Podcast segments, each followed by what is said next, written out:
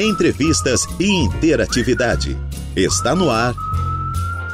Atualidades.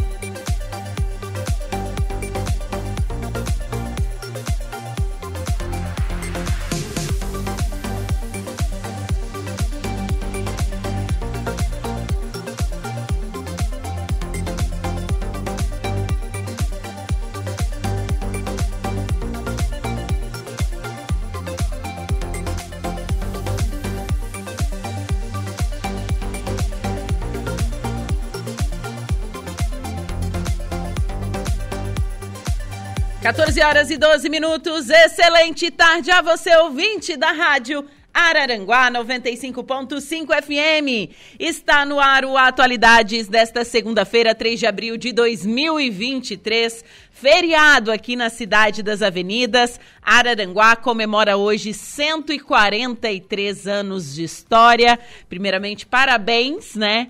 A todo cidadão de Araranguá. Eu sou uma cidadã de Araranguá, acredito, já já estou há três anos morando aqui. Quero agradecer essa cidade que me acolheu tão bem, né? É, gosto muito de morar aqui. Até estava conversando com a minha família, assim, ó, tá na hora de eu investir num lugar fixo aqui em Araranguá, porque eu acho que eu achei minha cidade. Então, um abraço a todo araranguaense, a toda pessoa que escolheu Araranguá para viver. Um abraço aí para o pessoal da administração pública que fez uma festa linda este final de semana em comemoração ao aniversário da cidade. Então é isso. Deixo meus parabéns à cidade das avenidas. E desde que eu comecei a trabalhar aqui na Rádio Araranguá, eu mudei de nome, né? Eu sou Ajuda Rádio Araranguá. e eu acho isso tão legal. Eu chego nos lugares e as pessoas assim, ah, tu não é Ajuda Rádio Araranguá? Eu sou mesmo. Então, um super abraço aí é, para todo o pessoal que está na escuta, pessoal aí que escuta a Rádio Araranguá, que faz parte desses 143 anos de história dessa cidade linda. Bom, Atualidades vai comigo, Juliano Oliveira, até às 16 horas na produção e apresentação. Trabalhos técnicos por conta de Eduardo Galdino. Temperatura marcando neste momento 27 graus, umidade relativa do ar em 57%. Vento soprando a 18 km por hora. E é início de mês e que esse mês seja abençoado para todos nós. Que seja um mês cheio de esperança, amor, paz no coração. É, domingo que vem a gente vai celebrar a Páscoa, né, que é um momento de, de renascer né, de viver para Deus. Enfim, então que esse mês de abril seja um mês maravilhoso para todos nós. Estamos ao vivo no Facebook, Araranguá. Estamos ao vivo também no nosso canal do YouTube, Araranguá. E claro, nos siga no Insta, arroba Rádio Araranguá. Tem o nosso portal, acessa lá com informações da nossa região e da nossa cidade, radioararanguá.com.br. Nosso WhatsApp é o 489-8808-4667 e o nosso fixo 4835240137. E estamos lá com o oferecimento de graduação Multunesc, cada de uma nova experiência e Super Moniari, tudo em família. E eu inicio o programa falando um pouquinho desse dia na história. Navio brasileiro é torpedeado por submarino alemão na França. No dia 3 de abril de 1917, o Paraná, um dos maiores navios da frota mercante brasileira, com 4.466 toneladas carregado de café, foi torpedeado por um submarino alemão na costa francesa. Três tripulantes morreram. Os agressores ainda dispararam cinco tiros de canhão contra, contra os náufragos. A embarcação navegava dentro das normas internacionais, com as luzes acesas, a bandeira brasileira içada e a palavra Brasil pintada no casco. Após o incidente, o presidente Venceslau Braz recusou-se a receber o embaixador alemão para apresentar explicações sobre o incidente e o governo brasileiro rompeu relações diplomáticas com a Alemanha no dia 11 de abril. Após o final da Primeira Guerra Mundial, em 1918, com a rendição da Alemanha, o Brasil obteve pagamento com juros do café perdido dos naufrágios provocados pelos seus submarinos. Ao todo, a Alemanha atingiu quatro navios brasileiros durante o confronto mundial e incorporou à frota mercante 70 navios alemães que foram retidos nos portos brasileiros.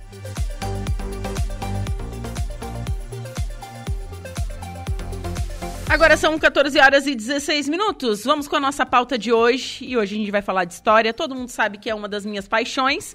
Tanto que eu incluí no início do programa aqui esse dia na história, porque eu gosto de relembrar fatos que já aconteceram. E hoje a gente vai falar sobre Araranguá.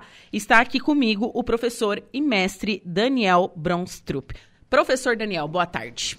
Boa tarde, Ju. Boa tarde a todos os nossos ouvintes.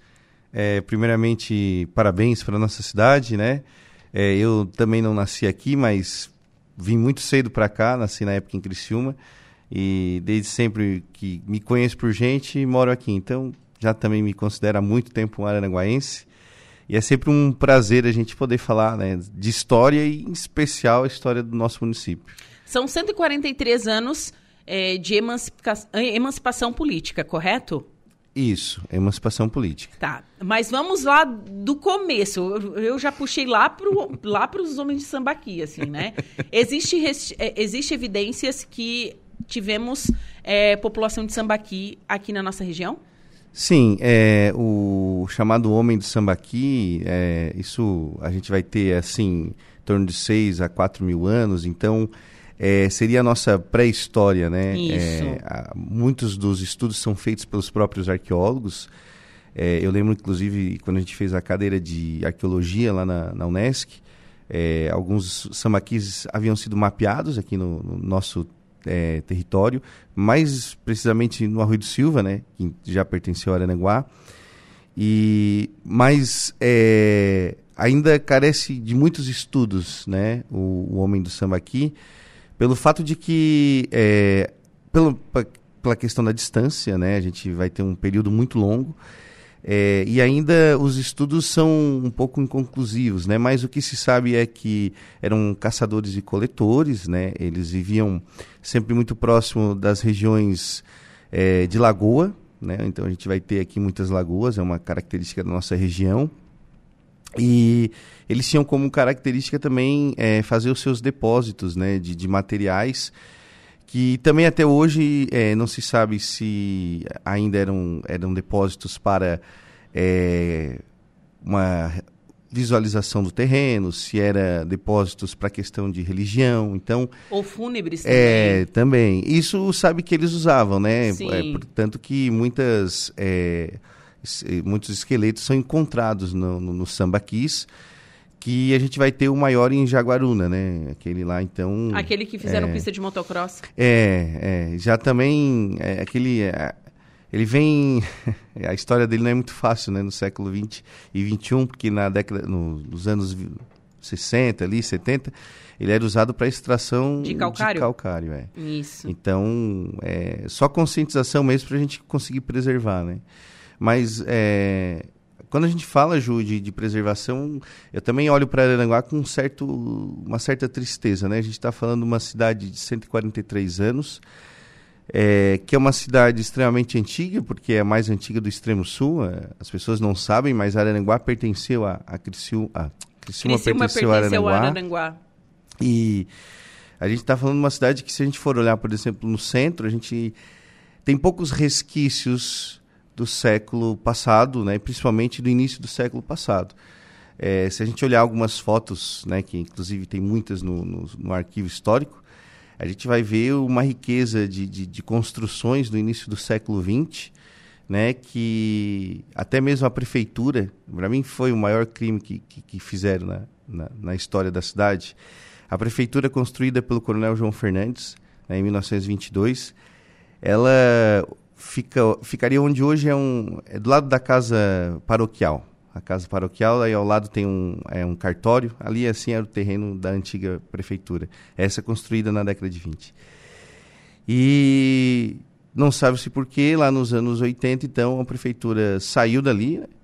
e até um pouco antes, anos 70, 76 mais ou menos, 74, E nos anos 80 e 1986, então, resolveram a, vender e destruir o prédio. Né? É um prédio muito, muito, muito bonito. Tem fotos? Então, eu estava lembrando aqui, provavelmente tem. Provavelmente tem. Ah, tem, tem aqui atrás, deixa eu ver. Bom, o livro que tem uma foto atrás não trouxe. Mas eu vou procurar, depois posso estar te mostrando. É, e era, um, né, era uma casa simples, mas era muito bem é, ornamentada. E foi ao chão, né? Foi há um tempo. E a gente vê outras construções, né? Hoje, esses tempos, eu vi uma postagem, até vou deixar um abraço para ele, para mim, uma das referências em, em, história local aqui em Araranguá, que é o, o professor Alex Rocha, né? O Alexandre Rocha.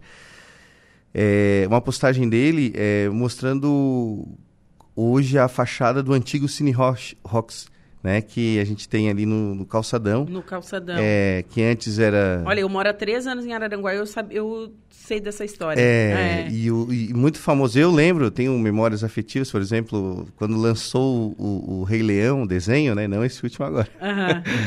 eu lembro-me que eu passei, assim, em frente, vi o cartaz do Rei Leão e...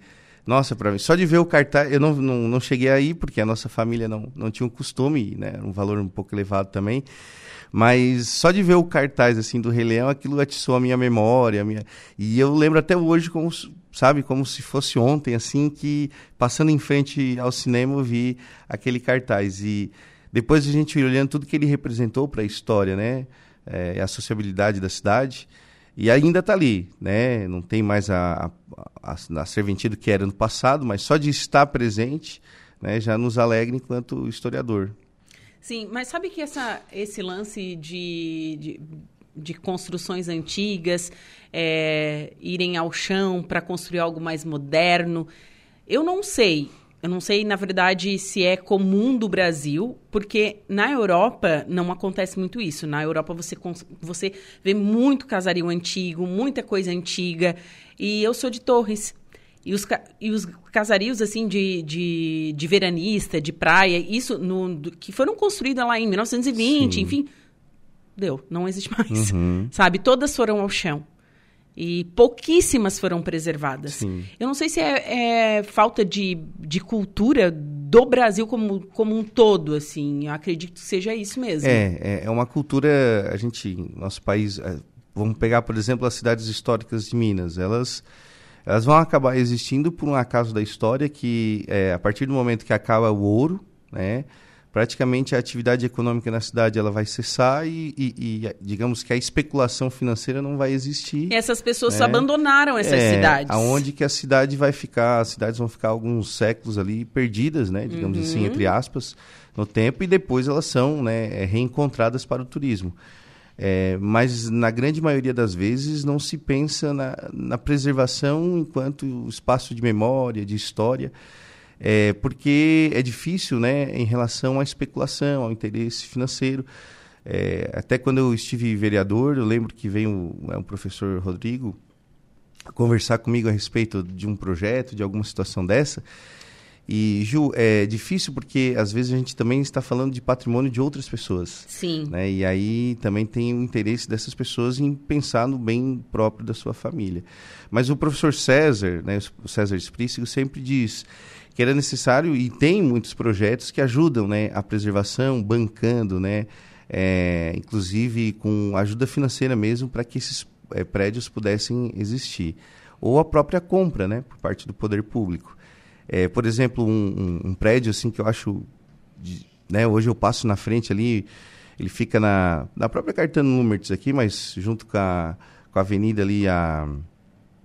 Agora não vou me lembrar o nome. Próximo ao quê? É, hoje é um açaí ali. Tem o açaí da Vera. Isso, uhum. aquele prédio ali é de 1925. Uau! É, ele tem inclusive gravado ali, né, é, na, na, na própria fachada dele. E é um prédio que, se você pegar para analisar, é um dos mais antigos aqui da região central. Olha, né? eu você parando, eu acho que eu que eu consigo identificar assim, ó, é antigo, é aquele ali na cidade. Parando para pensar, eu acho que é aquele. É, não, a gente vai ter também outros, né? A gente, por exemplo, a, aqui no centro, a casa paroquial, mas já é de 58. Sim. Né? É, o próprio, onde é o museu hoje é dos anos 40. É. E a igreja também já é da década de 50, assim, né? Então, é, o que a gente pode... Aí, claro, se a gente for andar aqui na Beira Rio, a gente vai ter a casa do antigo padre Antônio Luiz Dias, que fica já ali na Baixadinha, ali, né? É, que a última vez que eu soube informação dela, ela tinha sido é, comprada por um historiador, que hoje é prefeito, né? O Éder Matos. E ele tem guardado ali, inclusive, um acervo. Não sei se isso procede. Então, Vou ele, perguntar é, para o Eder Matos. Pode perguntar. Ele, te, ele é o nosso ouvinte. Prefeito de Mileiro Eder Matos. É. Se isso for fato, nos comunique. a gente quer saber. É, e a casa, é, inclusive, tem fotos do início do século com o padre é, na frente, assim, o padre Antônio Luiz Dias, que vai ser uma figura né, é, muito importante na sociedade de Aranaguá naquela época.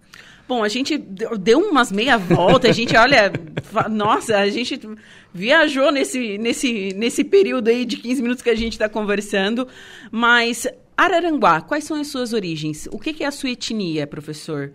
Como que começa a cidade das avenidas? Então, é, Ju, quando a gente fala de Araranguá, a gente está falando de um, de um, município que ele é muito antigo, inclusive a, a colonização, né? Porque o povoamento já existia, né? Os certo. índios já povoavam essa região há, há, há, séculos e a colonização ela vai se dar a partir é, oficialmente em 1728. Passavam tropeiros aqui? Então, é, em 1728, qual era o, a, a economia do Brasil na época? Minas Gerais era o polo, né, da mineração. Só que eles não tinham condições de criar animais lá. Então eles acabavam é, trazendo animais do sul, a região dos Pampas, onde se criava tanto gado quanto animais de carga, né, mula principalmente. E esses animais eram levados até Sorocaba e de Sorocaba então existe uma grande feira que se vendia para o pessoal de Minas. E para levar esses animais, então, eles frequentemente vinham pela, pelo nosso litoral, né, que é daqui para o sul é um litoral que não é com baías, né, ele é um litoral de mar aberto, então é muito fácil, né, você transitar pela beira da praia. E aqui eles acabavam entrando, então, é, em direção à Serra. É, esse caminho, em 1728, né, que vai ser a abertura do caminho dos conventos, ele vai seguir então o rio Araranguá até em torno ali da Serra da Pedra, onde subir então a serra em direção a, a Lages. Esse caminho é, vai ser então um dos motores assim para que atraiam pessoas que moravam em Laguna, né, para que possam comercializar com os tropeiros. Certo. Porque os tropeiros eles estavam indo de norte a sul e traziam produtos tanto né, da região de Minas para cá quanto né, do sul para lá. Então eles sempre tinham alguma coisa para comercializar. E aí foi nesse é, caminho dos conventos que deu origem ao nome, né, Morro dos Conventos, porque estava no caminho dos conventos. O que a lenda diz sempre que existia um convento ali, mas. então, eu achava que era. É, eu, eu achava que, que ali tinha um convento não sei, é, mas não é porque tinha vento mesmo. É, é porque tinha. Ainda tem, né? Ainda, é, ainda tem bastante vento. É, o, o, hotel, o próprio camping, né? Que eu não sei se ainda existe, mas é, já foi maior, se existe hoje ainda o camping, né? Já foi referência, inclusive, de, de camping no, no Brasil. E o próprio Yacht é, Clube Motos Conventos, eles fazem parte de um processo daí já nos anos 60 70 ali, em que Araranguá estava se redescobrindo para o turismo, e os freitas de Criciúma é que vão né, investir naquela região. Sim. E até o, a gente tem a, a, presença dos freitas na criação da Rádio Araranguá, né? E então é, o caminho dos conventos, que dá origem ao nome Monte dos Conventos, vai ser muito importante porque os tropeiros traziam esses animais e muitas famílias se fixaram, mas a gente está falando num período em que as pessoas que vinham para cá, elas moravam em casas de palha, né? Eram casas de madeira com, com no máximo um teto de palha, as chamadas palhoças, né? Uhum. E pessoas muito simples, né? Que já eram descendentes dos vicentistas que fundaram Laguna, que eram pessoas que vieram de São Paulo, né, os chamados bandeirantes ou vicentistas. Então, a, a origem nossa mesmo, o embrião da nossa é, cidade, vai ser a, é, essa parte vicentista e depois açorianos. Porque a gente vai passar ali no século XVII também, por um século XVIII, por um período de é, a, a, coroa portuguesa, que o Brasil era colônia, né, pertencia a, Portugal, a coroa vai começar a incentivar para que famílias açorianas venham para o litoral de Santa Catarina, porque ela precisava fixar é, pessoas, portugueses aqui para que não perdesse as terras para a Espanha. Porque a gente está falando de um momento em que aqui o sul do Brasil era o final da colônia portuguesa. Principalmente Laguna era o final, né? Então, é, para se fixar aqui e para que a Espanha não tomasse essa região, então você trazia os açorianos, que eram de, da Ilha dos Açores, né? ilhas muito é, povoadas e que enfrentavam problemas para a questão da agricultura, terremotos. Então, a coroa vai trazendo essas Uma vez me falaram que, que na ilha de Açores eles abandonavam, tipo assim, as pessoas loucas. Uhum. Isso é verdade? Tipo, existia essa, essa coisa meio cultural, assim? É, eu vou dizer, Ju, que não era só uma questão na Ilha dos Açores, e até não somente em relação às pessoas né, com, com deficiência, mas por exemplo, quando Portugal iniciou a colonização no Brasil, ele muitas vezes mandava para cá pessoas que não queria lá. Que não queria lá. Isso. Tá. Né? Então, então, é bem provável que, que ocorreu sim. Que ocorreu é... esse tipo de coisa, certo? É, bom, e aí ali é o embrião que a gente vai. Só que assim, a gente está falando de um período muito antigo em que ainda aqui era, né, a Mata Atlântica dominava.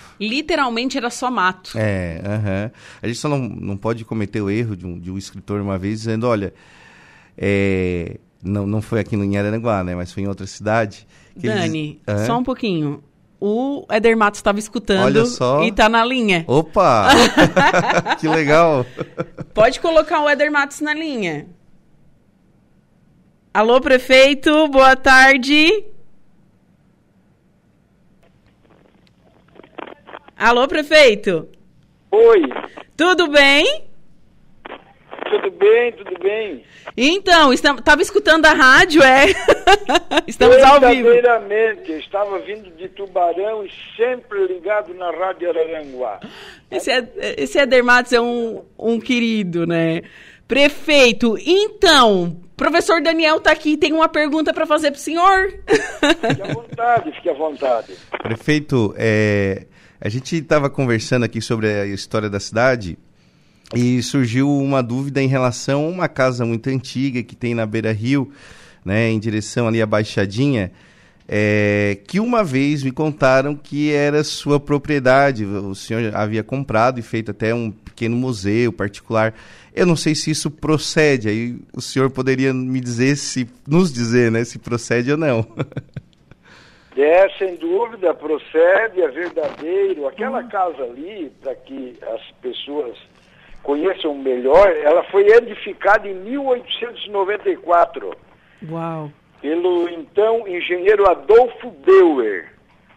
Tá? Ele faleceu em 1932, depois passou a ser dono Padre Antônio Luiz Dias, que na verdade ele era proprietário, mas não residiu ali.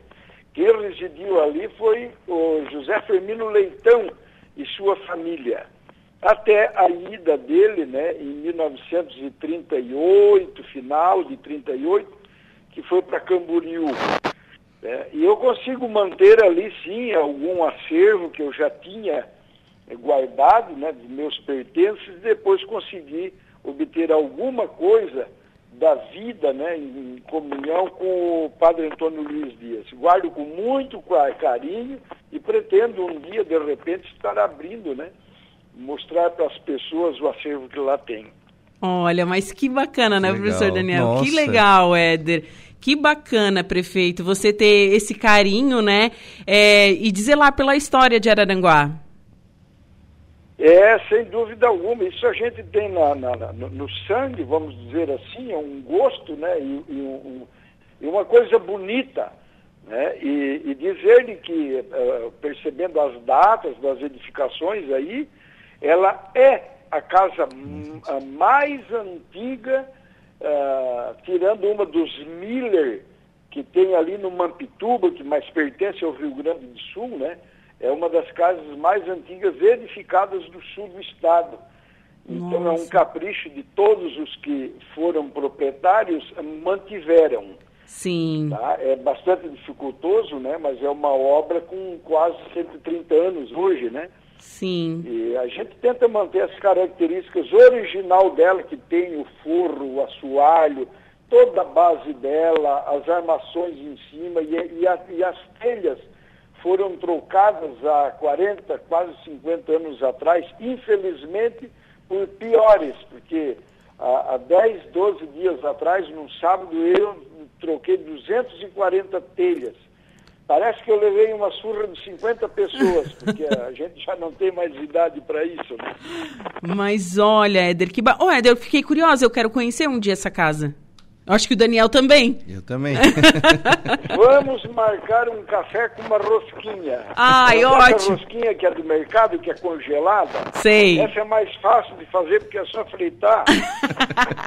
e o café é fácil de fazer, eu gosto. Aí vocês vão lá no sábado de tarde, eu recebo com todo prazer. Eu recebi agora, há, há 60 dias atrás uma família muito importante da, da comunidade, da comunidade do Mampituba. E o Mampituba tinha Pirataba, que também tem. Sim, Pirataba fica em Torres. Da, a, a, aqui da Canjica, né? Com uhum. o José Lúcio. Tá? E eles vieram ali para conhecer a casa que há 60 anos ela era pequenininha, ela via falar da casa do Padre Antônio. Nossa, mas que bacana. A Pirataba eu conheço bem, fica próximo ao meu bairro lá em Torres, fica na Vila, que eu, da Vila São João, né? Tem a Pirataba, o Rio Verde, depois que a gente chega é, no Mamptuba.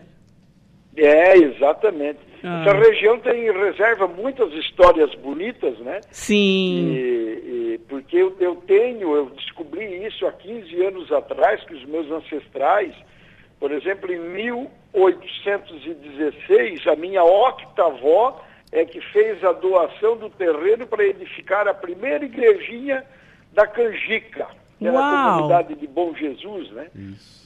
Lá, e isso em 1816. Nossa, mas... É, e, e depois o neto da viúva, Brígida do Nascimento, ela passou a ser o primeiro prefeito o status de prefeito, que era presidente do conselho, em 1881, né, e, e, data que a gente está, então, comemorando né, o aniversário da emancipação. Sim. Eles viveram também com muita importância a, che a chegada da nossa padroeira, Nossa Senhora Mãe dos Homens. A gente conseguiu levantar histórias muito bonitas, né, e isso alicerçadas nas que já existia ah, por conta de, de, tantos que gostam né, da história, a exemplo do padre uh, da Lauba, da, da, do Cônego, desculpa, me fugiu agora, uh, enfim, os livros né, de, que dá importância, devido importância em Araranguá. Então a gente conseguiu aí aumentar esse leque de informações de que Araranguá teve sim uma, uma bonita história, né? Como Política, sobretudo, no personagem do João Fernandes de Souza, que era primos irmão do meu trisavô. Uau! Que bacana, que tanta informação bacana, prefeito. Nossa! É, com todo respeito aos professores, né? Mas é que eu não tinha o que fazer e ia pesquisar, que é, é uma vocação, né? Eu entreguei as atividades da empresa para o Guilherme, para o filho e para a filha, né? E, e, me reservei o direito de fazer pesquisas no acervo da igreja e em outras fontes, né? Então, nesses oito, dez anos, a gente teve uh, esse ganho de conhecimento da história da nossa região sul. Que bacana. Prefeito, muito obrigada pela sua participação, viu? Tá bem, deixo um abraço a todos. E aos araranguaenses, né? Uh, os, fico os parabéns, eu que me sinto também araranguaense. Certo, um abraço, muito obrigada. Esse foi o prefeito Eder Matos confirmando, então, é, Daniel, olha... que ele e ele preserva e ama, né? Tem mais isso, não é só preservar, ele preserva, pesquisa e ama a história. É, está em boas mãos, então. Sim. Né? Que bom. A gente que é da história fica muito contente, assim, porque é, com certeza agora, né, não, não tem mais nenhum problema. Mas, é, e aí, Ju, como a gente estava falando, essa casa só chegou aos dias de hoje porque também está afastada de uma região central, né? Sim. Porque é, talvez antes ela estivesse no centro, não teria o mesmo. Eu estava olhando algumas é, fotos aqui, imagens da década de 20, que a década de 20 para a região central aqui vai ser o boom, né? Quando a gente tem um deslocamento do centro econômico, né? Tá, é isso mesmo que uma coisa, como eu não sou araranguaense, tem coisas que eu fiquei meio assim, tá, mas o centro comercial de Araranguá não era o centro, aí tipo, eu ficava lá em, em Ercílio Luz, eu disse assim, mas meu Deus, é uma distância tão grande, tem um rio, enfim, como que funcionava tudo isso, professor? É, o, o, rio era a principal via, né? Certo. Então, é, como aquela região vai ser é, colonizada inicialmente, por ser inclusive mais perto da Barra, né, próxima à região de ilhas ali. Então, Ercílio Luz ela vai se configurar como centro econômico. É, se a gente parar para pensar, a economia era voltada para o peixe, né? Isso. Pro, por isso, então, Os que pescados, lá, por, né? Por, é. pescadores. Então, isso. desenvolveu lá porque economicamente a logística toda isso. favorecia. E se a gente parar é, para analisar, era do lado de lá do rio, né? A gente não, na época não contava com nenhum tipo de ponte. E, Era do lado de lá do rio? É, esse uhum. Luz fica do lado de lá, Sim, né? Pra, é. em, em, relação a gente aqui no centro. Então, é, era muito mais fácil chegar e o sair, né? Então, é, aquela região toda ali vai se desenvolver né, no século XIX, é, né? toda aquela, ela vai centralizar muitas atividades. Existem vários relatos, inclusive, né? O que acontece é que é, a, a, região aqui do Capão da Espera, como é conhec era conhecida a antiga região central aqui. Capão da Espera. Capão da Espera. Tem algum motivo específico esse nome? Tem, porque era onde os tropeiros esperavam, né? Ah, para subir sim. a serra. Então, por exemplo, eles vinham da região do litoral, chegavam até a região aqui da praça e é, acabavam é, descansando, passando a noite à beira do rio, inclusive, né? A gente vê que é uma região plana. Sim. Né? E, e, aí depois no dia eles amanheciam e seguiam em direção à serra. Sim. Então por isso que é Capão da Espera. Depois a gente vai ter também uma outra nomenclatura que vai ser Campinas, né? Essa região também vai ser chamada por um tempo de Campinas. Mas é, a gente vê que da criação em 1880 é, do município, escolhe-se então essa região aqui é, por uma força até mesmo acredito, olhando assim, analisando a história, uma, uma, uma força política relacionada à própria religião.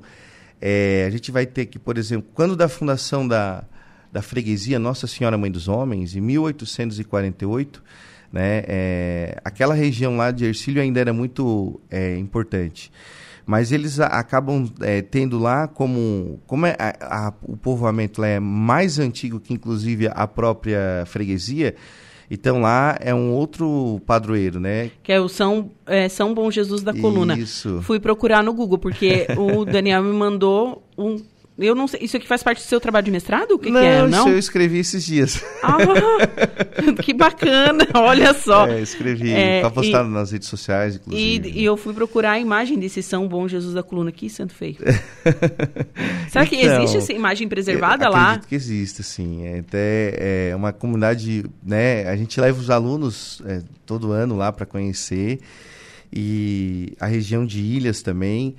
Bom, mas quando da criação da capela e para receber a imagem de Nossa Senhora Mãe dos Homens, a gente já recebe é, aqui na região central, onde hoje é a Praça Estilo Luz. Então, provavelmente por ser é, a região onde tinha né, uma capela, depois a própria padroeira, né, é, vai ser escolhido aqui como a sede do imenso município. Ju, quando a gente fala da emancipação de Araranguá, nós estamos falando de um imenso município. É, ele ia desde o rio Mampituba, ao sul, até o rio Uruçanga, né? que corta ali. É, ontem eu estava vindo de Laguna, eu fiz a quilometragem até o centro aqui, dá um, em torno de 40 quilômetros lá do rio Uruçanga, a gente passa a pontezinha ali, até aqui o centro. E do litoral aqui até a encosta da serra. Então toda essa região é sul praticamente, né? Abaixo de Tubarão ali já era tudo de Araranguá. Então era um imenso município que centralizava né, as atividades nessa região aqui, depois já na virada do século XX, aqui na região onde hoje é a Praça de Luz. A praça, ela era é, utilizada para uma capela muito simples, é uma capela de madeira. Então, depois eu vou te mostrando as fotos. Que, inclusive, a própria Nossa Senhora nem cabia dentro, né? E por que, que a gente fala tanto da Nossa Senhora? Porque a história da padroeira está muito relacionada à história da cidade. Sim. Né? Pela criação da freguesia e depois da relação dela com o desenvolvimento da praça né, e, da, e do centro de Araranguá. E, e pegando o gancho da, da Santa, Nossa Senhora Mãe dos Homens, é, eu, eu nunca tinha vivenciado uma, uma devoção tão grande, né? Não, eu não sei, eu não, não, me lembro de ter... A, porque, gente, a procissão de Nossa Senhora Mãe dos Homens, ela é um, é um ato, é um é uma coisa assim grandiosa. Eu é. nunca tinha presenciado até vir morar aqui em Araranguá. Uhum. É, e a gente está falando de um dia que não é feriado em nenhuma outra cidade, né? É. E então... vem gente do, de, dos arredores, uhum, né? Vem muita gente, e até pessoas de fora, assim. E, e aí é, a cidade a história da cidade se, né, se enrola com a, com a história da própria Mãe dos Homens. É, a, a estátua ela vai chegar em 1872 né? Então a, a, freguesia é criada em 1848, mas a estátua só chega em 1872. E essa região central, Ju, ela também vai ser o local, além da igreja, de um cemitério. Então, onde hoje nós temos a Praça Ercir Luz, ela tinha uma pequena... Tinha gente enterra... Tem gente morta enterrada? Eu, é, né? Morta, é, né? Com eu... certeza, né, Juliana? Até porque se enterrar vivo não né? vai não, tempo. Não, é. é. Ok, ok, ok. Nossa. Mas a, a gente tem relatos nos livros é, de que o cemitério vai ser transferido para dois quilômetros fora da vila, em 1902. E aí a gente vai ver, é, é, é, quando é criado, então, o cemitério Cruz das Almas, que fica hoje ali próximo do Morro Centenário, né? Ao lado do Angelone. Sim. E as pessoas às vezes não, ace... não entendem, nossa, mas um cemitério dentro da cidade, mas a mas cidade a, chegou até lá, né? Mas, gente, a maioria das cidades grandes tem por é. causa disso, porque foi criada muitos anos atrás Sim. e as cidades cresceram. E, e, e, tão verdade, Ju, que se você andar pelo cemitério Cruz das Almas, você vai ver que a região inicial dele ali, o, né, onde as lápides elas não têm nenhuma organização. Não. Né? Como os cemitérios de antigamente eram um em cima do outro, sim. E depois a parte nova já tem, né, uma organização. Eu vou, eu tenho que chamar o um intervalo, mas antes a gente já, né, vou, vou ler os recadinhos que chegaram aqui através da nossa live. Também tem recado no meu WhatsApp. Beijo, papai. Pedro Lucas está ouvindo. A Marília Ferrari Estevam tá, tá aqui. O Heitor, seu pai. Meu Olha, pai, é. abraço, Juliana. Abraço para o meu filho Daniel. Parabéns pelo programa. A Adriana Borges Ferreira, abraço para você, Juliana, e para o meu colega de trabalho, Daniel. Tô ligadinho em vocês. Quem tá mais aqui ligado? Guilherme Santos, Gui, um beijo para você. É, hoje a Laís está empolgada em ouvir a rádio, no rádio. Nosso abração aí para vocês. Sucesso. Gui, um beijo para você. Um beijo para Laís também, que está curtindo aí a programação da Rádio Araranguá. Pessoal, vou para um rápido intervalo comercial. Em seguida, a gente segue contando um pouquinho da história de Araranguá. Volto também com a primeira parte da previsão dos astros e a polícia.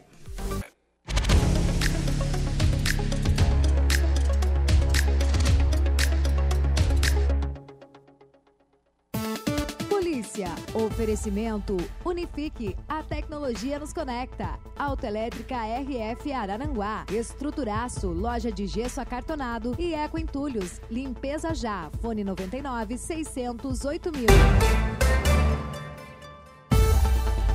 Ladrões roubam um veículo e praticam vários assaltos na região. É isso, Jairo. Boa tarde. Boa tarde, Juliana. A Polícia Militar localizou um Ford Fiesta tomado de assalto em Criciúma e usado em roubos nas cidades de Jaguaruna, Tubarão e Balneário Rincão no fim de semana. O veículo é de uma mulher que foi surpreendida por um dos criminosos por volta de 7 horas da manhã de ontem, domingo, dia 2, no bairro Vila Rica. Armado com a pistola, ele rendeu a vítima e fugiu com o veículo. De acordo com a Polícia Militar, os ladrões assaltaram um posto de combustíveis em Jaguaruna e ainda praticaram roubos em Tubarão e Balneário Rincão antes de abandonarem o automóvel em uma estrada de chão no bairro Jardim Maristela, em Criciúma. Ainda conforme a PM, a suspeita de que os mesmos ladrões tenham assaltado um posto de combustíveis no bairro São Cristóvão no último sábado, dia 1 Caso está sob investigação e até agora nenhum suspeito do crime foi preso. E até agora nenhum suspeito dos crimes foi preso.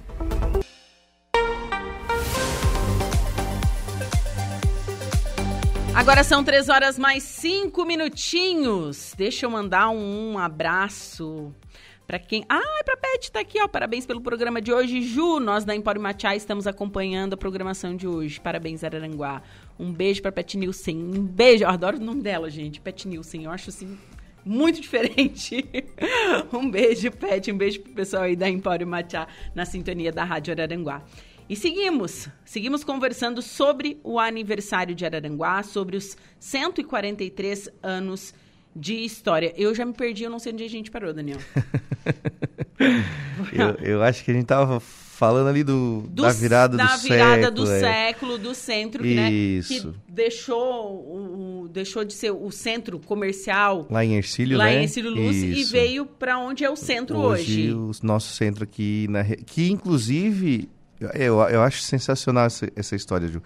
Inclusive, foi o local escolhido, por exemplo, para ser né, é, implementado o, o planejamento urbano da cidade. E a gente não está falando é, de 1950, que talvez até já seria algo, né? A gente não está falando de 1900, a gente está falando de 1886, quando foi publicado, então, pelo engenheiro Mesquita, lá em Laguna, a é, planta que eles intitularam né, Planta da Futura Cidade de Araranguá. É, que foi o, o, que o mapa que reordenou as terras do centro e que organizou o que hoje nós temos a praça, a Avenida 7 de Setembro, né, a, a Coronel João Fernandes, a Getúlio Vargas, todas aquelas avenidas que se cruzam, entre cruzam ali, né, a região central, ela, ele, ela parte desse mapa né, desse plano urbano de um período que Araranguá não tinha carros, não tinha automóveis, de um período que as pessoas não imaginavam nem o que era um automóvel. 1886, o máximo que se tinha nas ruas de Araranguá era carro de boi. Era, é, carro de boi. Carro de boi. É. Inclusive, os relatos que tem nos livros é de que as pessoas achavam um desperdício de terras, né, ruas tão largas porque historicamente Araranguá, se ela seguisse né, o, o, a, a, história das cidades de colonização antiga, né, de, de, de, fundação antiga, ela teria um centro com ruas muito é, estreitas. estreitas. Sombrio? É, Sombrio, própria Criciúma, né? Sim. Se a gente pegar a região em volta da, Sim, da as catedral. Ruas são, as ruas são todas estreitas. É, e Araranguá, é, por essa visão digamos assim, até de forma visionária mesmo, né? Olhando para o futuro, né? Foi uma coisa visionária ou foi uma coisa assim, errei? Não, é planejamento, né? Tá, ah, inclusive. Porque tá, ok, planejamento, mas para passar carro de boi, como é... que ia saber que ia, sei lá, daqui a 100 anos ia passar é um automóvel? O, é, então, as cidades como Paris já adotavam esse tipo de, de planejamento. É, o, o Rio de Janeiro em 1902, ele passa por uma reestruturação, o prefeito Pereira Passo, que ficou, entrou para a história como prefeito bota abaixo, porque ele abriu várias avenidas no lugar de ruas estreitas, e para isso teve que derrubar prédios. É, eles também seguiram um projeto inspirado em largas avenidas que era Paris. A gente está falando de Paris, né? Ela era a cidade luz no mundo da cultura, né? E, então é bem provável que o engenheiro né, Mesquita, um cara estudado, ser, ser engenheiro precisava estudar, tenha ouvido falar, tenha se aprofundado nos estudos e por encomenda, né, resolveu então é, construir, produzir essa essa é, planta. Que outra, vou lançar outra pergunta, se alguém estiver escutando a gente. Vamos lá, a primeira a gente já teve é, solução. talvez a Micheline, que trabalha no setor de cultura ali do museu, possa nos responder. Essa é, planta, uma vez, numas pesquisas que eu fiz, me contaram que estava sob a guarda do museu. Né? E se estiver, é muito interessante, porque praticamente é a história de Aranguá viva ali, né? É, não sei se é uma cópia daí, né? Uhum. Eu lembro que o seu é, agora não vou lembrar o nome, que também já na época trabalhava, acho que era o seu coral, é, não vou lembrar, que trabalhava no museu e tinha comentado isso na época que eu fiz o meu TCC, então isso lá em 2004. Né? Se a Micheline estiver nos ouvindo, alguém do setor de cultura, é legal porque, nossa, é né, quase que nossa certidão de, de nascimento, porque a cidade é criada em 1880 e a planta é de 86. Vou mandar essa mensagem para Micheline. 1886, né? É, mas ela deve saber, se perguntar da planta da cidade, ela provavelmente vai comentar. Tá aqui, ó. Deu, mandei para ela a mensagem, vamos ver se ela consegue me, res me responder aqui, se a, se, a, se a planta está no museu ou não. Bom, passado essa, essa parte da história onde migramos de Ercílio Luz para o centro, como que a cidade desenvolveu? O que eu noto, né, chegando há três anos aqui em Araranguá, é, são bairros do tamanho de cidade. É. são bem grandes. tipo, eu moro na coloninha. É, eu adoro falar que eu moro na coloninha. E é enorme. então, Ju, assim, é, a, no início do século XX ali, a gente vai ter um momento muito legal da nossa história. O Brasil vivia já a República, né? Uhum. O Araranguá nasce, é, é criada como município na época do Império mas ela começa a se constituir enquanto cidade mesmo, já, né, e região central de todo o vale, já no início da República. É, por exemplo, quando nós falamos em história do Brasil, em, República do Café com Leite é, ou, ou, República Oligárquica são o controle de fazendeiros no poder. Isso, que intercalavam entre São Paulo e Minas Gerais. Minas Gerais, é, o chamado coronelismo. Uhum. E Aranaguá viveu isso. Né? Quando a gente fala, por exemplo, do coronel João Fernandes, ele foi um cara que ele é, foi prefeito é, já na segunda vez, que ele foi de 1891 a 94, daí ele sai um pouquinho, depois ele volta. Então ele vai ser de 1897 até 1926. Ele vai ser prefe... superintendente, como na época se chamava. Ele vai ser reeleito várias vezes, né? E ele acumulou cargos de superintendente, que era o então prefeito, e ele acumulou também o cargo de deputado estadual. Ele era o chefe político do Partido Republicano Catarinense, né? Então, assim. É... Ele era dono da coisa toda. É, ele praticamente era o senhor aqui da, da nossa região. Sim. Claro que ele tinha oposição, né? Que era o José Vieira Maciel, que era compadre dele, inclusive. Ah, eles eram amigos. Eles. É, em partes, né? É. E aí, a gente. Eu sempre lembro isso porque, né? A gente lendo o livro, a gente começa a imaginar. Se você pegar na década de 20, Araranguá, em torno da Praça Ercir Luz, era uma pequena igreja, né? não, que não é a que nós temos hoje. É, de um lado, onde hoje é ali aquela rótula que vai para a prefeitura, que desce né, em direção a 7 de setembro, ali tinha a casa, então, do Coronel João Fernandes, e do lado oposto, onde hoje nós temos o, ca o camelódromo, onde a rua terminava, na casa do opositor dele, o, jo, o José Vieira Maciel. Então você tinha assim uma quase que né, um faroeste, né, os dois é, inimigos políticos morando onde uma rua terminava e começava com o líder político. Né? E nesse período aí a gente vai ter momentos históricos. Por exemplo, quando nós temos em 1927 né, a inauguração e depois, em 1930, o funcionamento da ferrovia no bairro que deu origem depois ao bairro Barranca. Sim. Né? E em 1928 é, a gente vai ter a inauguração que já era pedida há muito tempo do Hospital Bom Pastor né, que hoje é um posto central, né, faz parte, até está passando por uma reforma. Sim. E que se a gente olhar a estrutura dele, é o prédio dele é um prédio muito antigo. Muito antigo. As paredes é. dele dessa, dessa, largura assim, ó. E, é... e, e, ele funcionou como hospital até os anos 80. Né? Aí depois, quando foi construído em 86, né, inaugurado o, o hospital regional, aí ele já passa então a ter outra utilidade. Mas até brinco com a minha esposa, deixar um abraço para ela, deixou um para mim, né, em nome do, do, Pedro Lucas, a Marídia, ela foi da última leva, ali no, em 86, que nasceu no, no Bom Pastor. Né? Depois, na metade do ano ali, parece que já começaram a nascer no, no regional. E o Bom Pastor lá representava muito, você imagina, está falando de um município gigante em questão territorial, e que não tinha um hospital ainda. Né? Então, é, foi uma luta muito grande do próprio Coronel João Fernandes, que quando vem é, 1927, ele também já acaba é, renunciando porque ele estava doente. Né? E aí assume Alcebite Seara, que é o nome do jardim, né? que a gente tem o nome da praça, Erciluz, e o jardim, que é, é Alcebite Seara que assume então e vai tocar até 1930, quando vem o Getúlio Vargas, e aí o Getúlio Vargas troca todo mundo, né? Troca governadores, troca superintendentes, prefeitos.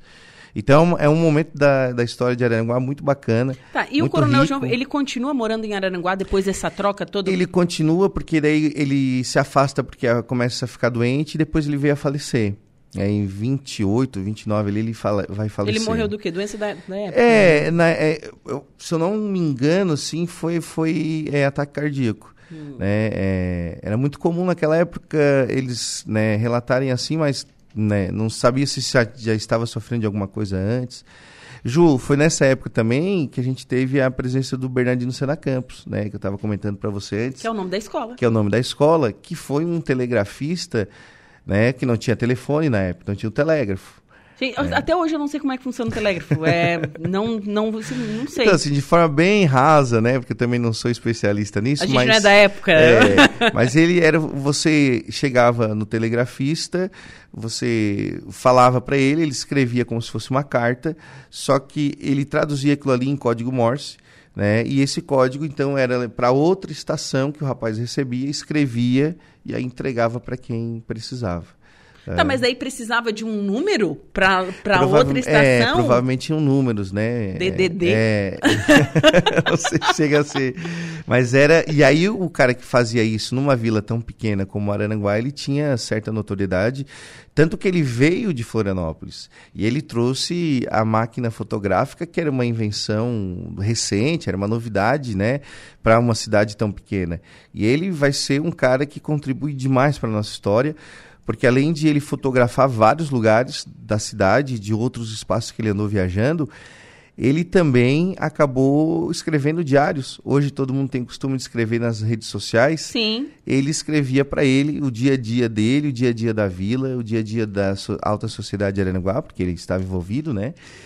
E ele acabou, então, é, sendo depois homenageado com o nome da escola ali na colonia. E é. tem, um, tem um livro. É. Isso, é... esse livro que vai ser. Tem imagens, gente, tem fotos de Araranguá. Uh, tem um, um, a foto que me chamou muita atenção. Tá, a prefeitura antiga. Isso, é. E o palace, é Palacete? É, eles chamavam de Palacete, que é um... Do João... O, o, o João Fernandes, né? Isso, do Fernandes. Coronel. Gente, o Palacete do Coronel é a coisa mais linda. Não existe mais. que pena, né? Que pena, é. Pra história, a gente... E aí a gente até entende que dificilmente iria resistir, porque, a, a inclusive, a via terminava ali, depois pro alongamento da, da via, é, acharam necessário retirar esses prédios.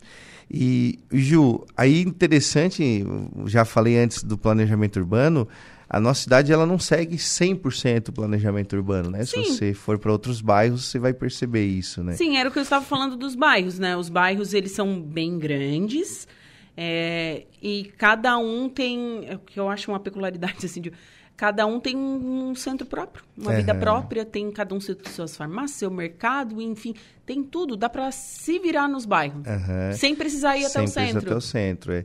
E hoje em dia, antigamente o pessoal reclamava muito de pagar conta, né? Precisava vir no centro. Uhum. Hoje, com a internet, você paga em casa, então já não tem mais essa necessidade, né? Sim, e sabe que as lotéricas será que vão acabar?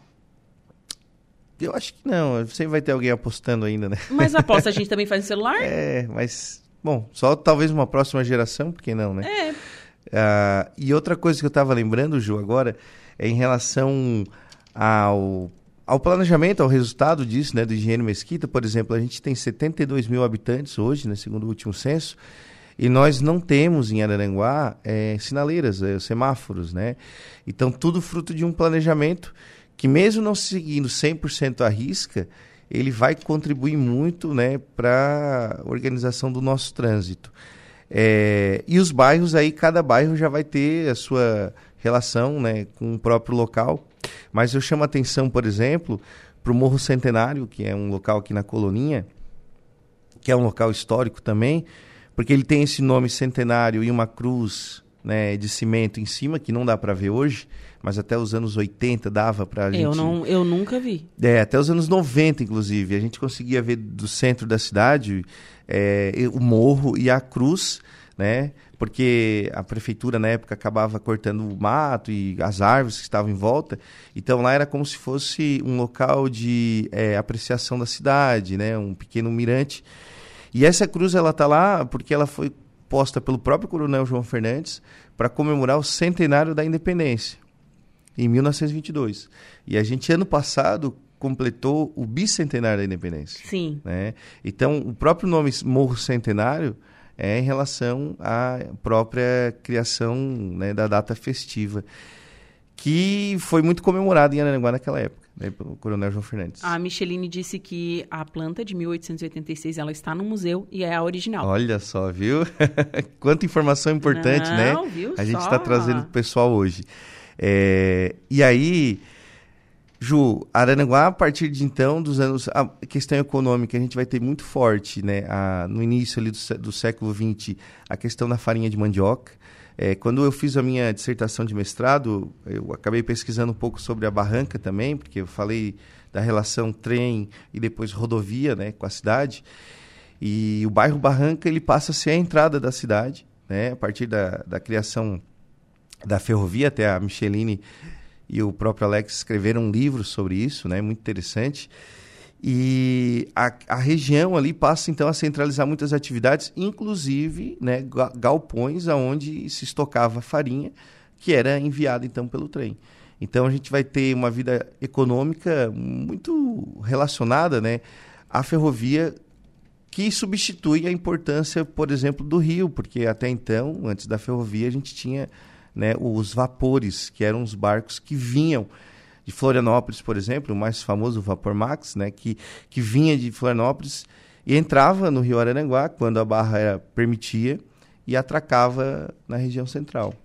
Então, é, a- a- o lance econômico da cidade começou com a farinha de mandioca. É, a gente vai ter assim o, o início de um- uma, uma atividade econômica que vai dar um retorno maior, assim, vai ser a, a farinha inicialmente. Tá, e que mais ou menos que ano isso? Então, a gente está falando do início do século XX ainda. É. Sim, era troca ou era dinheiro já? Não, dinheiro, dinheiro. Ah, já, É, era, já era dinheiro. Era réis, depois passa para cruzeiro, né? Com Getúlio Vargas a gente vai ter uma, uma troca monetária, né? Muito forte.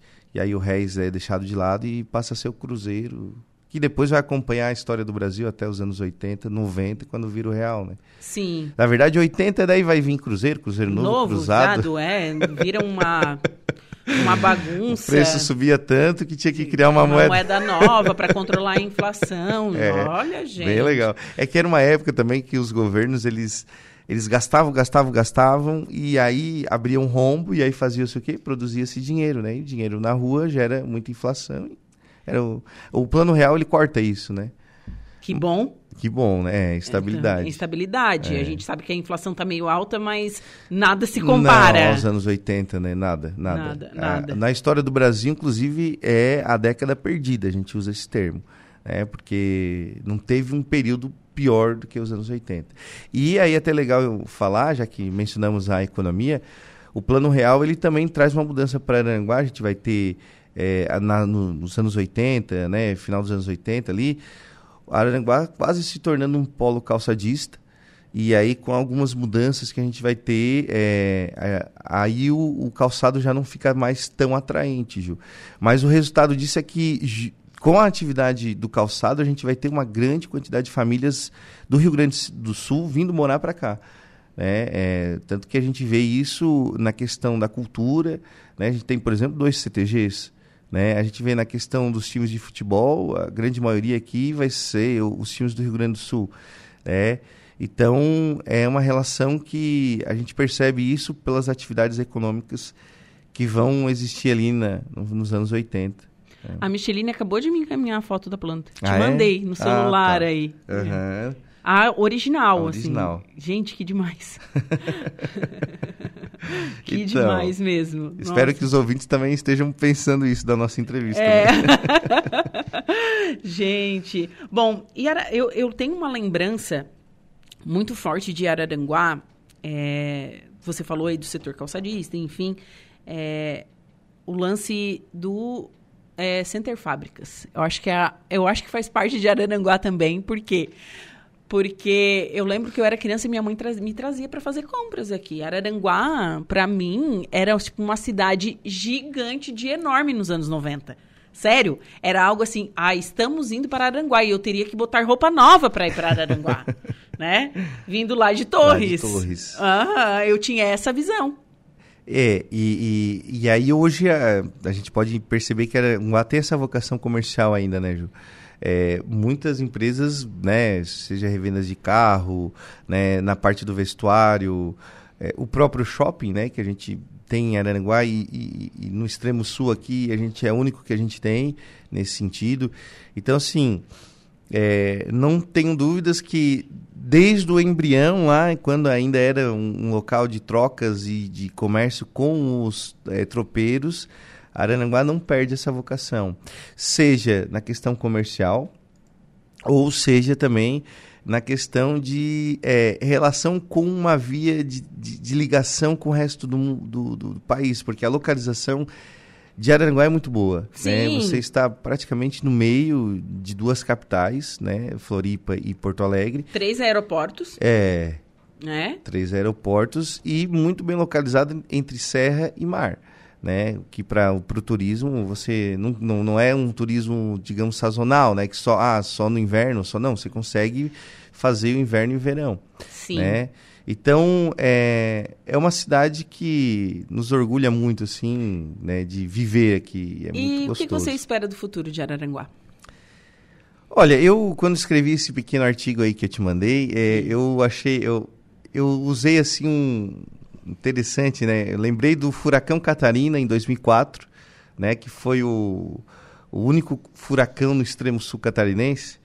E em 2004, o Arananguá, extremo sul catarinense, no sul do mundo, no, no, no hemisfério sul. No, é, é, porque... Foi o único no... no litoral no, atingiu o litoral norte é, gaúcho e o extremo sul catarinense. Foi o único do extremo sul catarinense, né? Porque só, até então só teve esse. Mas eu coloquei que 2004 era o fim do governo é, do Primo Menegali, do prefeito Primo, que foi um governo que trouxe muitas obras. Né? Se a gente olhar, por exemplo, a 7 de setembro, né, até hoje foi uma obra que é, foi organizada e arrumada pelo próprio prefeito. Né? Algumas vias, por exemplo, a, a Mário José Pereira até hoje, né? ela foi asfaltada naquela época, que era uma parte de lajota. É, organização de algumas escolas, criação e tal. É, sem falar na reestruturação econômica, que Araranguá vinha nos anos 80 e início dos anos 90 em problemas até mesmo de conseguir pagar os funcionários públicos da prefeitura. E depois dali, Ju, a gente vai ter, né, nos anos de 2008, né, alguns investimentos do governo federal. A gente vai ter, por exemplo, o Instituto Federal, a gente vai ter a Universidade Federal, né, que são investimentos de muito vulto. A própria rodovia, com a duplicação dela. Resultado, é, os ventos do furacão Catarina, é, eles vão, metaforicamente, trazer novos ventos para a história de Aranaguá. E a gente sente muito isso hoje, por exemplo, é, no, na atual gestão né, do, do próprio prefeito César, que vem transformando a cidade. Claro que a gente sempre tem algumas críticas, ninguém é perfeito né? Mas se você parar para ver, Araranguá hoje ela caminha a passos largos para um desenvolvimento. Sim. Né? Então, é, eu acredito que Araranguá vai firmando cada vez mais é, o seu pé aí entre as principais cidades, né? E por ser é, heterogênea. É uma cidade que tem né, multifacetas. Você tem aí na questão do comércio, você tem o turismo, né, você pode investir na indústria, que ainda a gente não tem muito. Inovação forte, e né? tecnologia, né? bastante Isso, aqui né? em Araranguá. Na questão é, da educação, é, você olha o curso de medicina né, é, é, da, da federal, ou você faz em Floripa, ou você faz aqui. Né? E aí isso vai atraindo investimentos. Né? Então eu olho, eu vejo com bons olhos assim a, a cidade de Aranaguá e espero que o meu filho possa, né, é, usufruir de, do desenvolvimento que ela está apresentando hoje. Bacana. Professor Daniel, foi um prazer conversar contigo nessa segunda-feira. Te tirei de casa no feriado, né? Mas tudo, tudo bem, mas muito Não, obrigada. Mas é a nossa missão, né? É, eu vou deixar só antes de sair, Ju, quem quiser mais sobre a história, uhum. né? A gente tem um livro A História de Aranaguá, que vai ser complementada e atualizada pelo Alexandre Rocha, né? Um, uma e por que, que esse livro é Memórias do Araranguá? Então, porque era como se chamava o grande município, né? Do ah, Grande Araranguá. Ok. Tá? Esse também é um livro muito bom, que é o livro... É... Organizado pelo padre João Leonir Dalba. E isso, que ele também é, é, criou as histórias do Grande Araranguá. Isso aqui ele fez um relato, olha só, atrás tem até uma gravura dele. Ele foi gravando várias pessoas antigas, isso nos anos 80 Pessoas que viveram. Ele é vivo ainda? Não, não, Dalava já faleceu. E aí, depois, essas entrevistas foram transcritas e deu origem a esse livro. E, por fim, eu vou deixar é, um livro mais recente de um professor, o professor César, que ele faz né, uma, uma pesquisa muito importante porque até então, todos esses livros aqui não apresentam nada da, escravi, da escravização aqui em Araranguá, né, da presença do povo é, negro. E ele traz essa pesquisa e mostra que Araranguá também teve pessoas escravizadas. Né? Então é mais uma contribuição para a nossa história. Sem falar de inúmeros livros, né? Eu próprio citei da, da, da Micheline e do Alex sobre a história da barranca.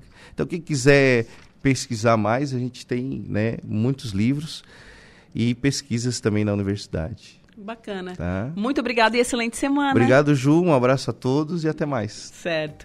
Bom, agora são 3 horas mais 30 minutinhos. Vou para um rápido intervalo comercial. Em seguida, eu volto com a primeira parte e a segunda parte da previsão dos astros. Mas antes disso, tem o Notícia da Hora. Boa tarde, Igor. Boa tarde, Juliana, e boa tarde, ouvintes da Rádio Araranguá. Aumento de receitas é principal desafio do novo arcabouço fiscal. Notícia da hora. Oferecimento: Giasse Supermercados, Laboratório Bioanálises, Civelto Centro de Inspeções Veicular, Clínica de Olhos São José, Lojas Colombo. E Rodrigues Ótica e Joalheria.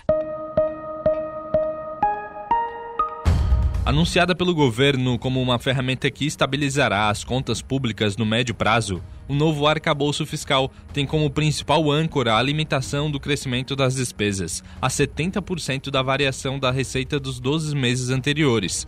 Embora tenha sido bem recebido por parte do mercado financeiro, o futuro marco fiscal desperta dúvidas em alguns economistas.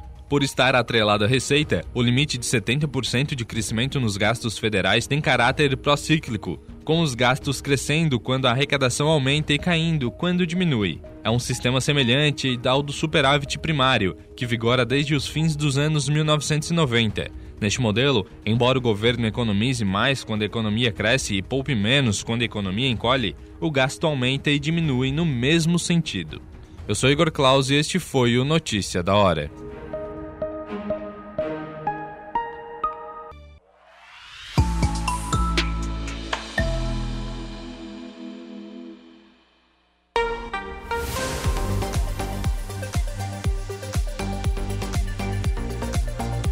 Três horas e 43 minutos. Temperatura neste momento aqui na cidade das avenidas, mas marcando 26 graus. Umidade relativa do ar em 58% e vento soprando a 18 quilômetros por hora. E vamos com a previsão dos astros. Olá, Ariano. Os astros indicam que voltar a sua atenção para o lar ou para suas emoções é muito importante para o dia de hoje, já que o planeta Marte está com uma tensão no céu com outros astros. Seus movimentos são muito mais favoráveis para dentro do que para fora, e isso pode gerar uma certa irritação em você. No trabalho, pode ser necessário abrir mão de algumas coisas ou até mesmo se afastar de algumas pessoas.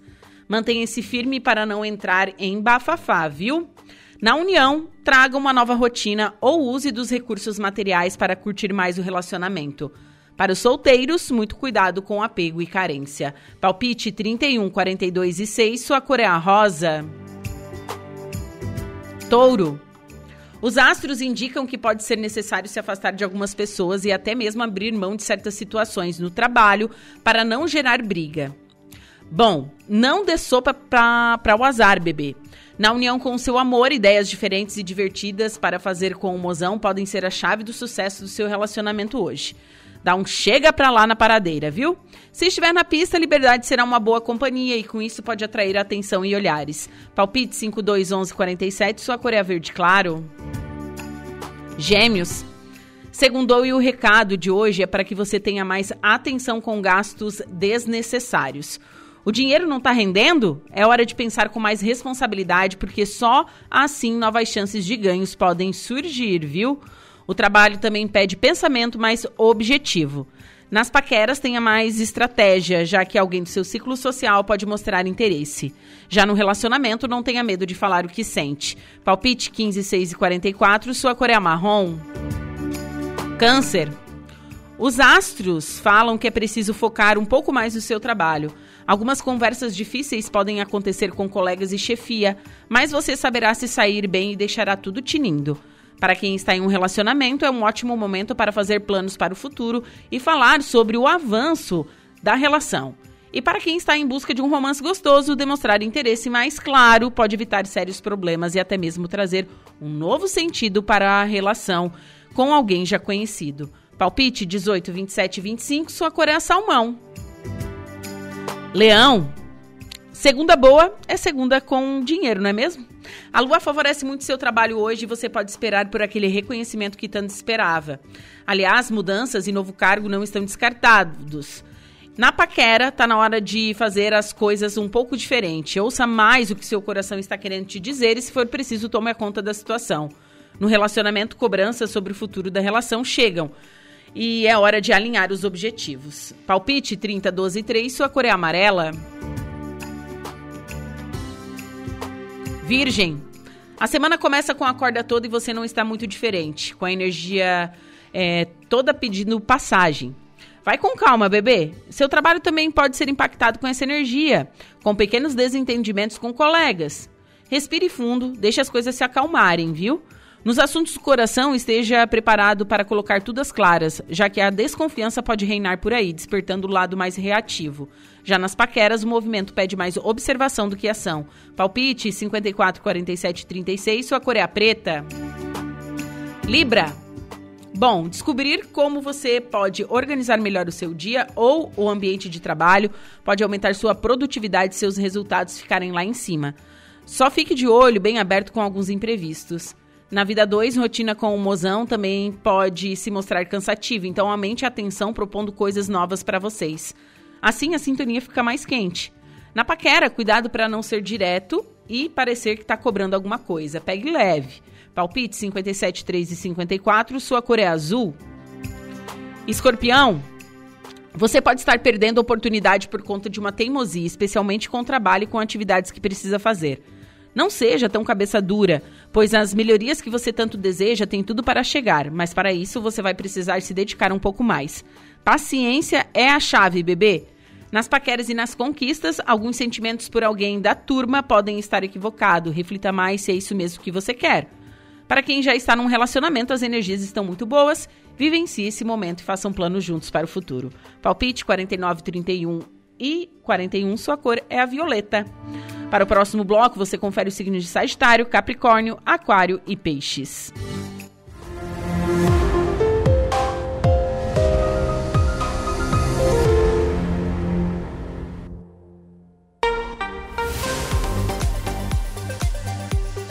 Agora são 3 horas e 48 minutos, 26 graus é a temperatura. Nós vamos para um rápido intervalo, em seguida, o último bloco do Atualidades.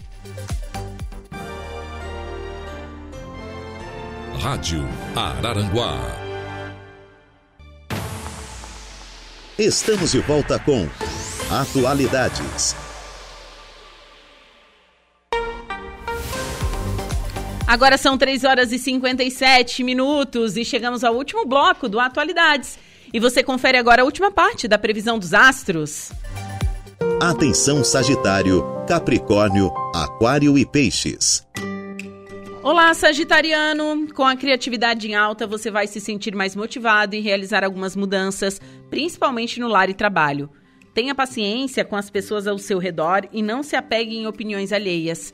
Acredite em seu processo de mudança, tomando cuidado para não correr riscos desnecessários. No relacionamento, cuidado com a teimosia, esteja mais aberto para escutar o que seu love tem a dizer. Com os contatinhos, pode ser a oportunidade de dar outra chance a alguém do passado. Esse lado, viu? Restabelecendo a sintonia. Palpite 41, 53 e 14 e sua cor é azul claro. Capricórnio. Cabrinhas. Hoje, os astros é, vão dar trabalho. É, você pode sentir que não está ganhando tanto quanto entrega. Vale a pena alinhar suas expectativas com a chefia, mas tenha atenção com a comunicação e fale o que pensa sem, sem é, ser em tom de cobrança, certo? Já nos relacionamentos, hoje é o momento ideal para ter uma conversa importante e alinhar tudo que não estiver tinindo. Coloque as cartas na mesa, bebê. Já na paquera, não vá com tanta sede ao pote para não ficar com cara na parede. Expectativas baixas com quem não tá na mesma sintonia. Chuchu, palpite 155931, sua cor é a verde. Aquário, nada melhor do que começar a semana com muita positividade, não é mesmo? Os astros apontam que você deve organizar seus objetos e tarefas no trabalho. Uma lista de prioridades também deve ajudar você a poupar gastos, fazendo com que o seu rico dinheirinho renda mais durante o mês. O dia oferece mais racionalidade para Aquário, ajudando a colocar a casa e a vida em ordem. Com o mozão, é um momento de olhar um pouco para a sua individualidade. Não deixe que a carência pese. Na paquera não é muito diferente. Se coloca em primeiro lugar. Palpite 25261, sua cor é a branca. Último signo do zodíaco, o signo de peixes. O céu manda energias não tão generosas e o segundo não perdoa. As lembranças passadas vêm à tona no modo turbo, então tome cuidado para não se afetar com histórias do passado. Identifique melhor as suas frustrações e seja mais assertivo. Você pode se sentir meio desmotivado, pois, de algum modo, entende que não está sendo priorizado como gostaria. No trabalho, dê um voto de confiança a si mesma, se acolha e cure algumas feridas. Tenha uma mentalidade positiva. O astral com Love pede para vocês terem mais cuidado com os gastos. Para quem está na pista, o momento é ter paciência. Palpite 44, 6 e 51, sua cor é a cinza. Você conferiu pela rádio Araranguá a previsão dos astros para esta segunda-feira.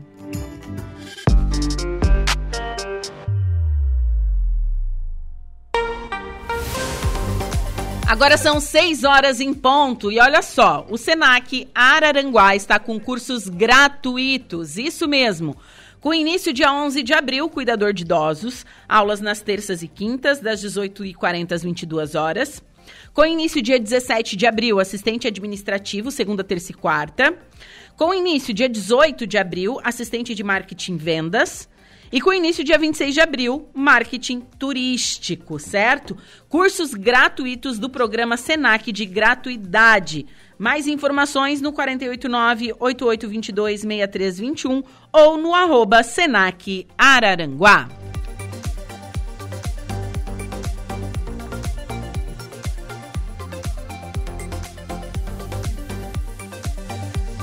Agora são 16 horas mais um minutinho. Gente, é atrapalhadinho, é atrapalhadinho esse meu colega, atrapalhadinho. Boa tarde, Laura Alexandre. Tu não me chama, você não me chama, eu não venho, só venho quando sou convidado. É. Eu tava terminando os signos e eu fiz assim pro Dudu. Tá, daqui a pouco ele vem e sai de novo. Assim. É que a conversa tá boa aqui fora nos bastidores. Ah, imagina se o N Fraceto tá ali, não vai tá boa, né? Nossa. Gente, tem uma foto, ó, o Alaor vai prometer aqui que vai colocar no ar na live, tá? Sim. Do Jairinho cabeludo. Não, mas você já entregou.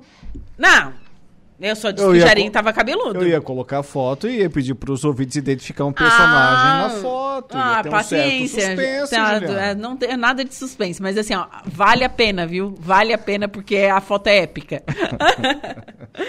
então, quais são os destaques do Dia em Notícia? Boa tarde, Juliana, para você, para os nossos ouvintes da Rádio Araranguá. Bem, daqui a pouco você já deu spoiler, conversa já. com o fotógrafo estudioso da nossa história, Enio Fraceto vai falar sobre o caminho dos conventos, que é o início do povoamento do Grande Araranguá. Olha, uma entrevista imperdível, um assunto para quem busca informações aqui da nossa história, muito polêmico, tem muitas informações desencontradas, enfim, remonta, afinal de contas, ao século XVIII, né? É muito tempo atrás, 1700. A gente, a gente conversou um e, pouquinho, eu, e 28. Eu, o professor Daniel também sobre, sobre isso, né? O caminho do Grande Araranguá. É, foi o primeir, a primeira estrada do sul do Brasil. E a gente vai aprofundar bastante essa questão com o professor Enio Fraceto. Por telefone, converso com o Telvio Botelho, coordenador de controle e combate à dengue de Araranguá, sobre o combate justamente ao mosquito aqui na cidade das avenidas. É uma questão que está preocupando as autoridades sanitárias, as autoridades em saúde de Santa Catarina. E ainda por telefone, converso com o professor Mikael Mizieski, o professor Nota 10, que vai falar sobre a nova exposição no Museu da Terra de Morro Grande, Juliana. Certo, Laura, excelente programa para você. Obrigado. Me despeço por aqui, volto amanhã com mais uma Atualidades. Um beijo no coração de todos e novamente parabéns, Araranguá. Tá aí, a Juliana volta amanhã nesse mesmo horário. Agora a notícia da hora com Igor Klaus. Boa tarde. Boa tarde, Alaor. Covid-19, pessoas com comorbidades podem tomar vacina bivalente. Notícia da hora. Oferecimento. Giasse Supermercados. Laboratório Bioanálises. Civelto Centro de Inspeções Veicular. Clínica de Olhos São José. Lojas Colombo. E Rodrigues Ótica e Joalheria. Pessoas com comorbidades foram incluídas nos grupos considerados prioritários para receber a vacina bivalente contra a Covid-19. A decisão foi publicada nesta sexta-feira pelo Ministério da Saúde. De acordo com a nota técnica, a inclusão foi feita por conta da disponibilidade de doses do imunizante e tem como base orientações da Organização Mundial da Saúde. Qualquer pessoa com idade entre 12 e 59 anos que tenha alguma das condições listadas e que já tenha tomado os dois reforços contra a Covid-19 podem receber a bivalente. Não é necessário comprovar a comorbidade. Eu sou Igor Claus e este foi o Notícia da Hora. Laboratório